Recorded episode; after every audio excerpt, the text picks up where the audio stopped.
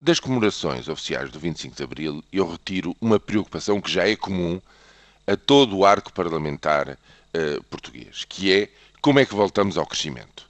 É evidente que cada partido tem a sua ideia, e são ideias muito contraditórias, desde rejeitar a política de ajustamento até insistir e dizer que as coisas estão a ser feitas em termos de reformas uh, estruturais, até os terceiros que acham que a Europa e o Banco Central Europeu têm um papel muito mais ativo a desempenhar para tirar o conjunto das eh, economias da situação de recessão em que estão todas a cair devido à política somada de países ao lado de países a ajustar as suas contas públicas.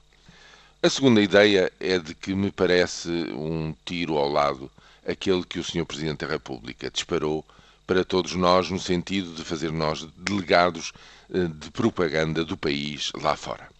Não creio que seja esse o problema.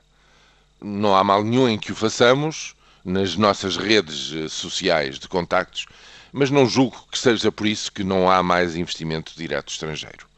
Não há mais investimento direto estrangeiro, que seguramente era uma, é uma grande ajuda e porventura até uma grande força para fazer-nos sair da crise porque as condições internas que o país e a economia oferecem a esse investimento não são ainda suficientemente atrativas.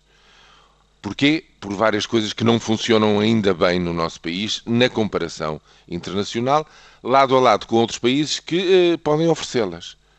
Desde logo eu chamo a atenção para uma, sempre repetida. Todos reconhecem que há um profundo consenso de que isto não está a funcionar bem, mas ainda não há nada, não há resultados nenhums, nem se vê qualquer transformação. Estou a falar da administração da justiça.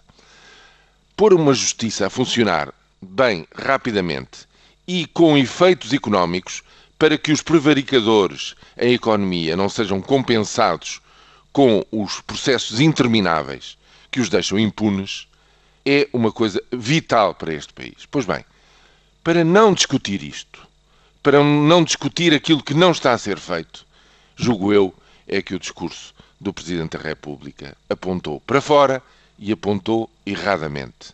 E apontou ao lado do que é preciso. Daqui para a frente, não tenham a menor dúvida.